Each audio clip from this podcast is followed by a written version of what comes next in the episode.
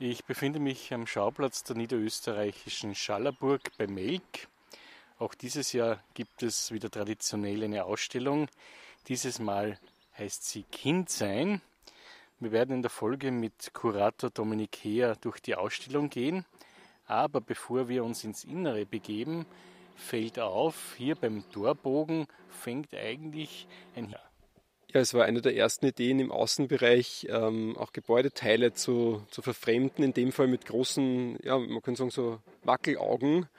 Die Idee dahinter war einfach, dass, wir, dass wir als Kinder sehr schnell lernen, eigentlich Dinge zu sehen, die es nicht gibt, was uns, ja, dieses abstrakte Denken, das uns Menschen auszeichnet, das wir gern mit Kindern verbinden, aber eigentlich ja dieses Denken verlieren wir ja nicht unser ganzes Leben lang und das ist schon so die erste Einstimmung. Also Kinder und Erwachsene gleichermaßen denken oft in, in viel ähnlicheren Mustern, ähm, als wir es gemeinhin annehmen würden.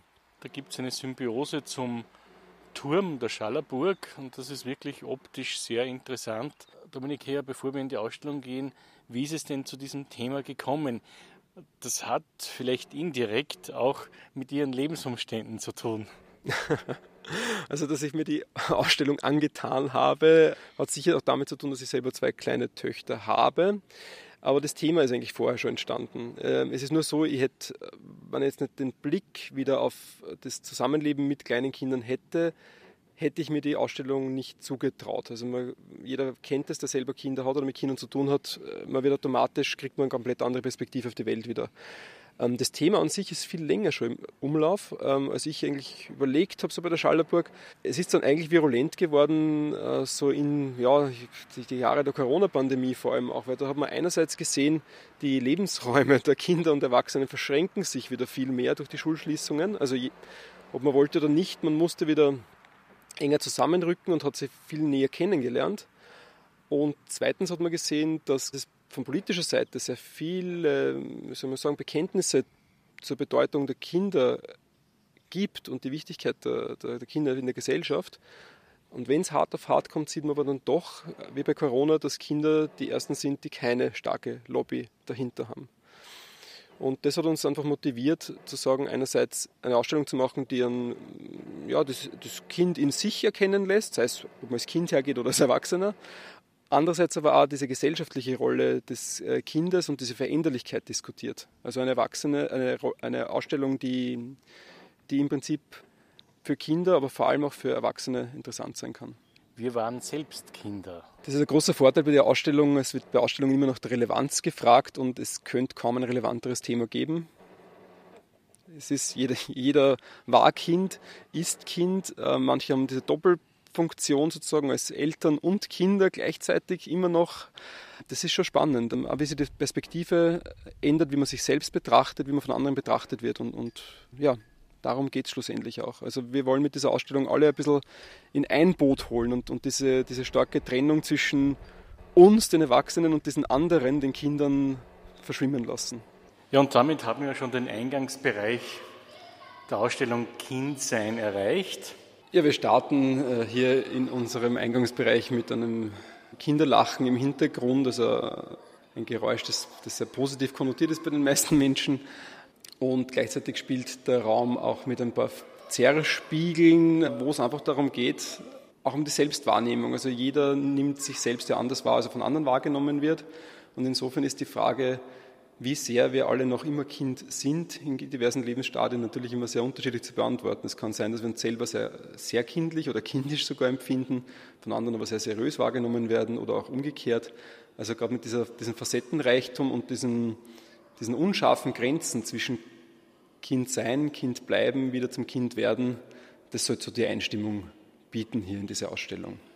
Also in diesem ersten Raum der Ausstellung geht es uns darum, um, Perspektiven zu brechen. Und wir haben es ein bisschen übertrieben, haben alle möglichen Einrichtungsgegenstände und auch die Menschen in dem Raum höher skaliert. Deswegen sieht man die angerissenen Menschen auch nur bis zur Hüfte ungefähr.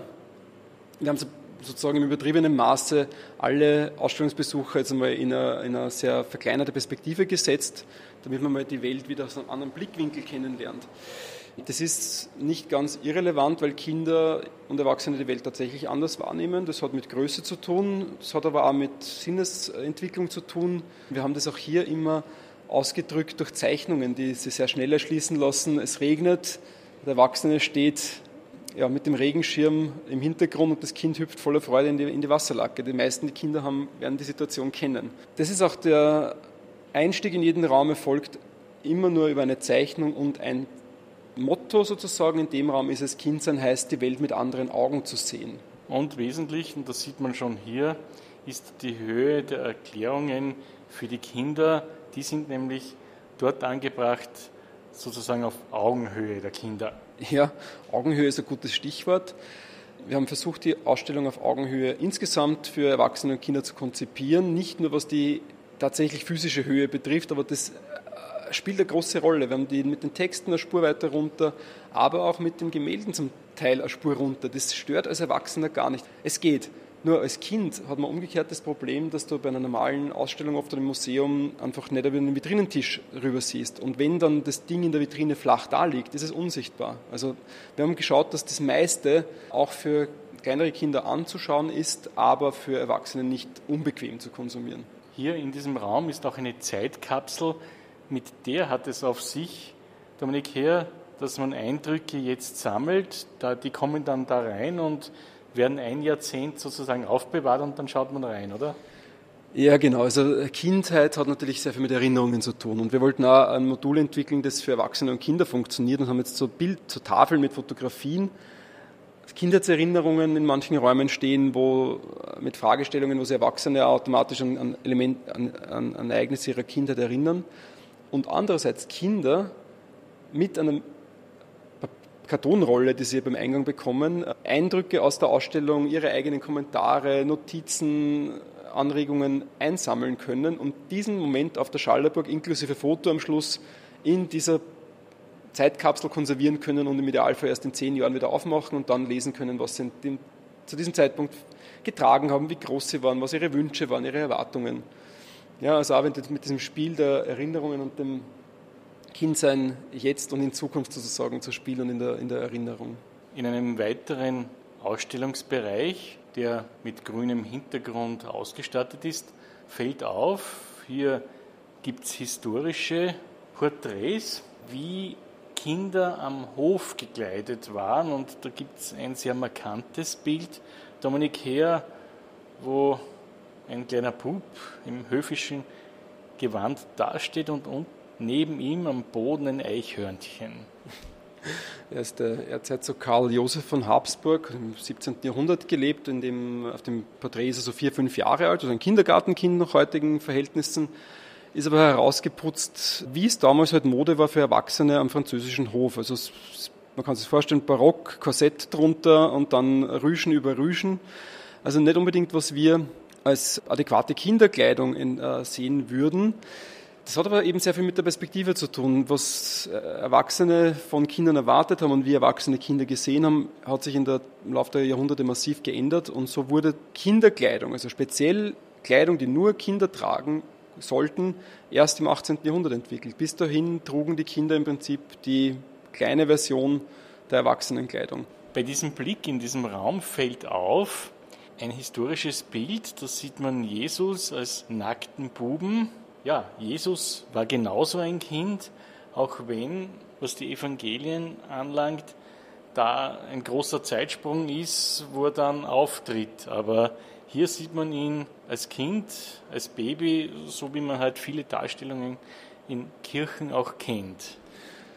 Ja, also wir stehen da vor einem fantastischen Werk aus der Zeit um 1430 und es geht um die Präsentation des, von Jesus im Tempel.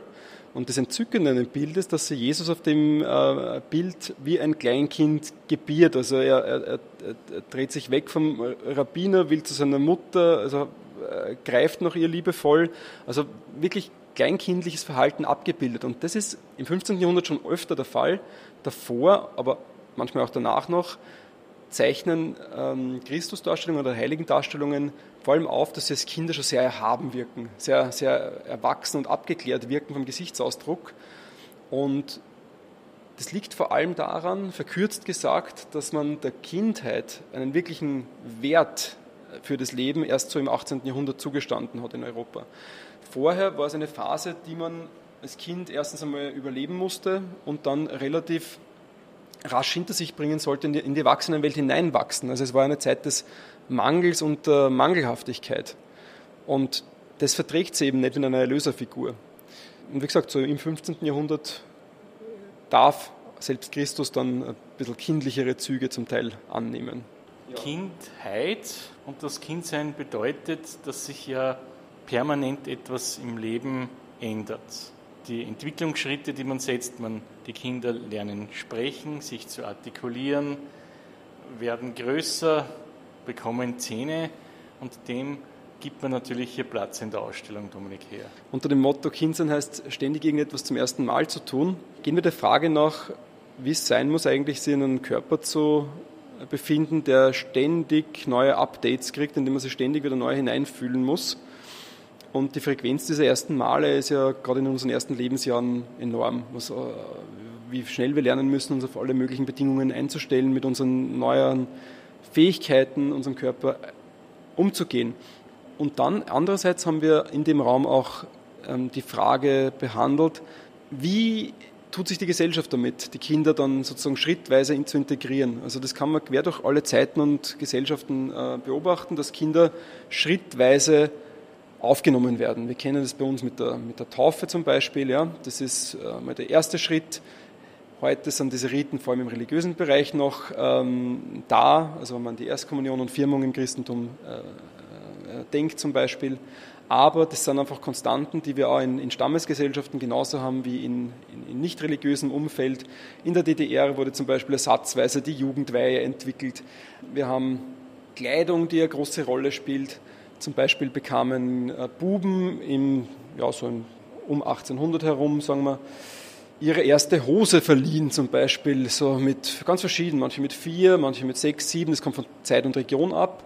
Aber das war ein ganz wichtiger Übergangsritual, das erste Mal nicht mehr im Kleidchen herumzulaufen, sondern zum ersten Mal in Richtung Mann sich zu entwickeln. Jeder Raum und jeder Bereich wird mit diesem Kindsein heißt beschrieben und dann gibt es das Motto und wir sind hier für das Leben zu lernen und für die Schule. Das ist natürlich ein ganz essentieller Bestandteil des Kindseins, weil es eben die neunjährige Schulpflicht gibt. Wir stehen hier vor einem Kasten, den möchte ich eigentlich als sensationell bezeichnen, denn er zeigt Schummelzettel und nicht nur das, sondern verschiedene Instrumentarien, wie Kinder und Jugendliche sich es bei Schularbeiten oder Tests etwas leichter gemacht haben, in der Hoffnung, der Lehrer kommt nicht drauf. Ja, also mein Lieblingsbeispiel ist das Mineralwasserflaschen-Etikett, das komplett grafisch super überklebt wurde, äh, dass man Vokabellisten drauf hat, wo eigentlich normal die Inhaltsstoffe stehen und die ja, Adresse und so weiter.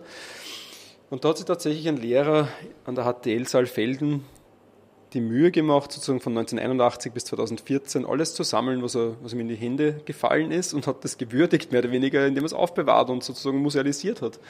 Und dann wurde sogar ein Setzkasten daraus gebastelt.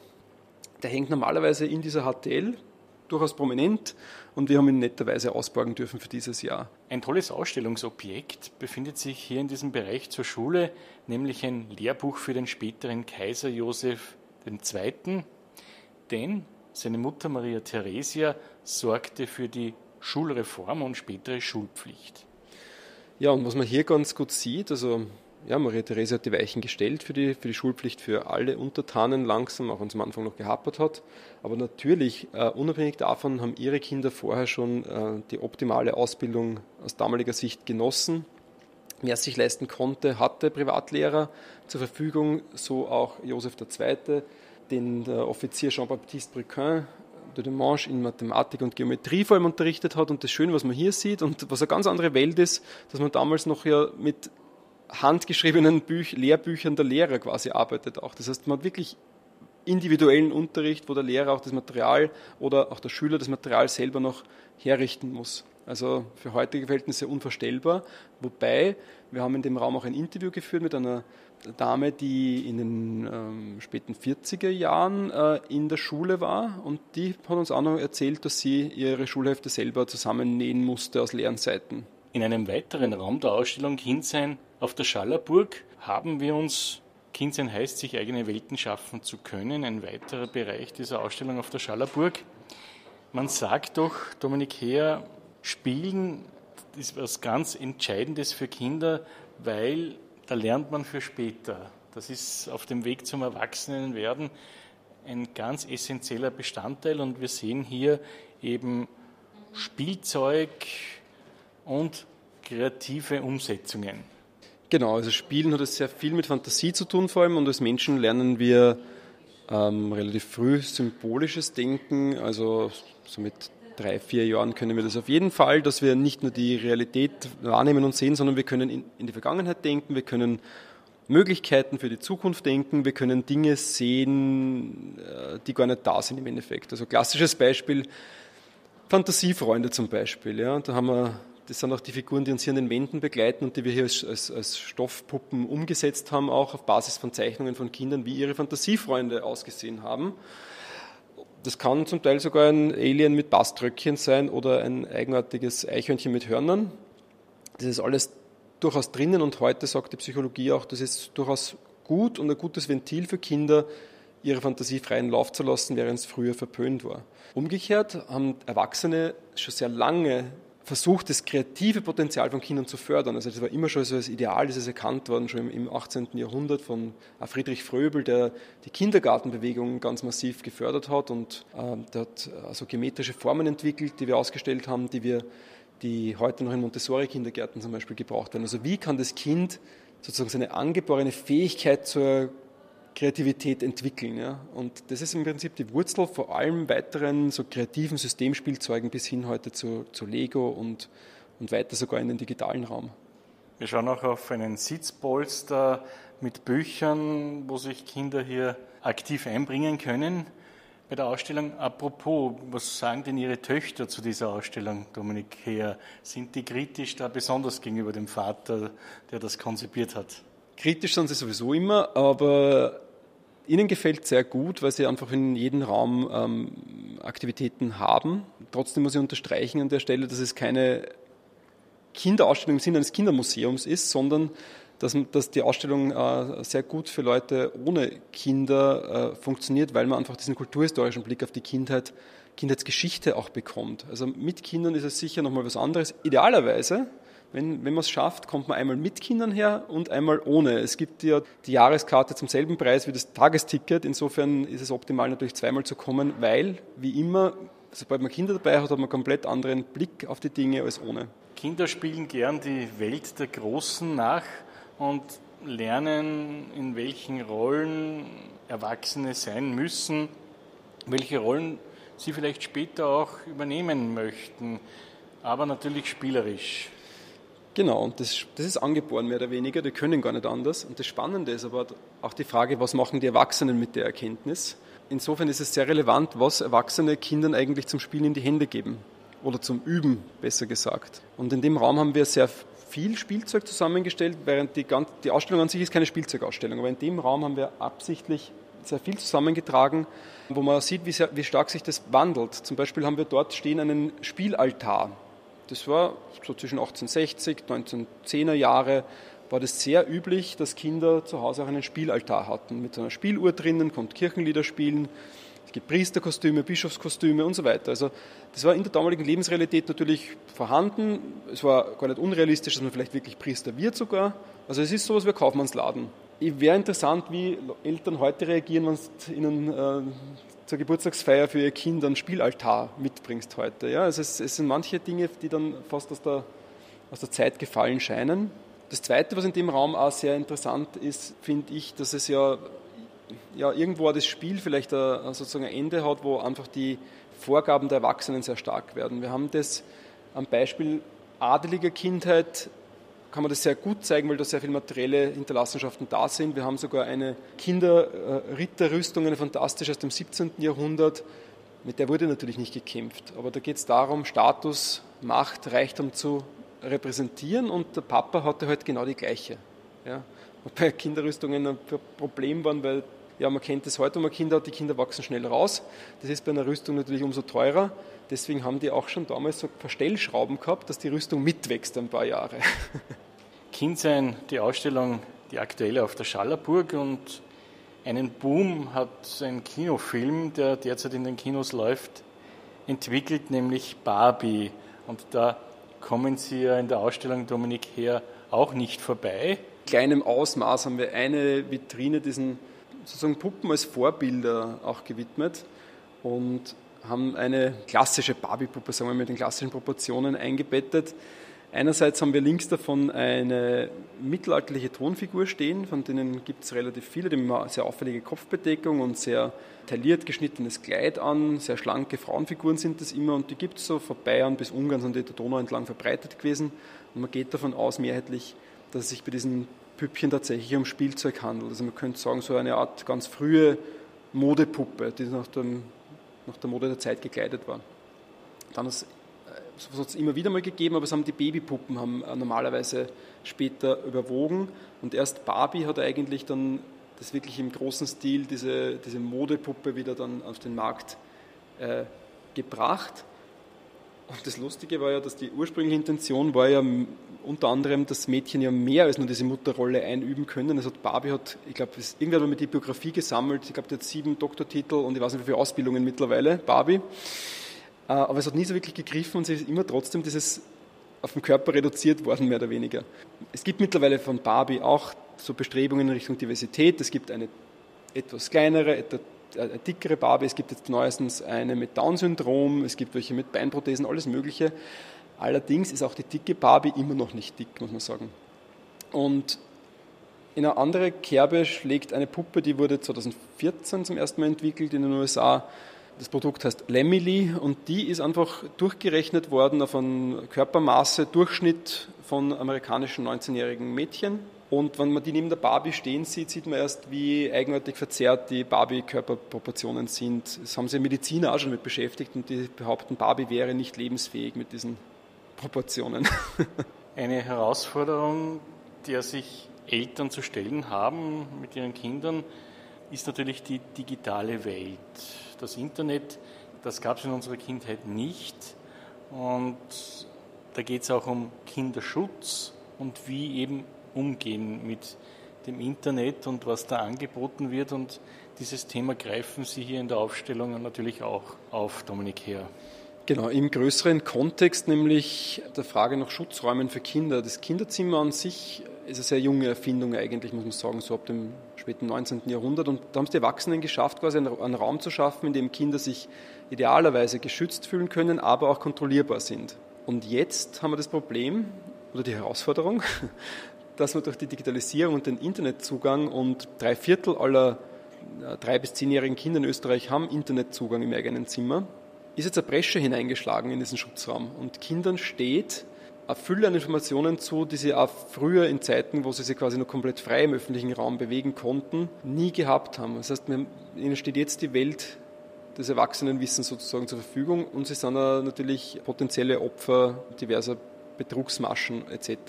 Wir haben den letzten Raum der Ausstellung Kindsein auf der Schallerburg erreicht. Da fällt ein Zitat auf, es stammt von Unbekannt und lautet, wir hören nicht auf zu spielen, weil wir alt werden. Wir werden alt, weil wir aufhören zu spielen. Was will uns das sagen, Dominik Herr?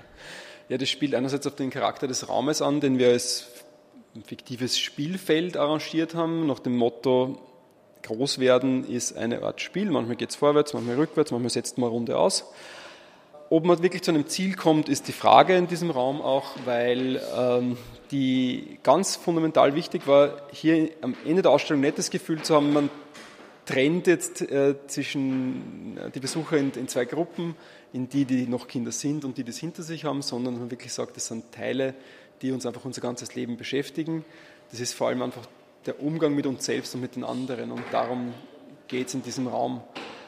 Und das Ganze in ein Spiel äh, verpackt sozusagen, äh, also das fängt schon an äh, auf einem Spielfeld, du machst lautstark auf deine Bedürfnisse aufmerksam, rücke ein Feld vor. Und das ist kombiniert mit fantastischen Exponaten, die dazu dienten, Kinder ruhig zu stellen, ja, also diesen ersten Egoismus auch zu unterdrücken von der Erwachsenenseite oder den Kindern auch Linderung zu verschaffen.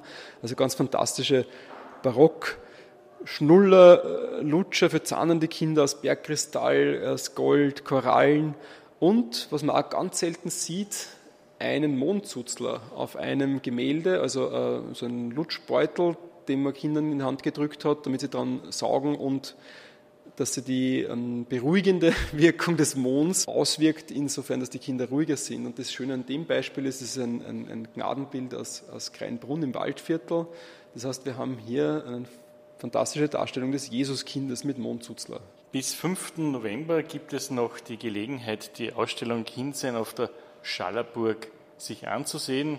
Also noch genügend Zeit, sich Zeit für diese zu nehmen. Und das ist wirklich keine verlorene Zeit oder eine Spielzeit, sondern eine Zeit, in der man viele Erfahrungen macht, persönliche Erinnerungen vielleicht wieder hochkommen und ja, auch das Weiterdenken von Themen zu diesem Kindsein begleitet einen und mit diesem Ansatz und Hinweis beenden wir diese Führung hier auf der Schallerburg und ich sage danke an Dominik Heer, dass er uns hier viele Eindrücke mit auf den Weg gegeben hat. Ich bedanke mich fürs Interesse.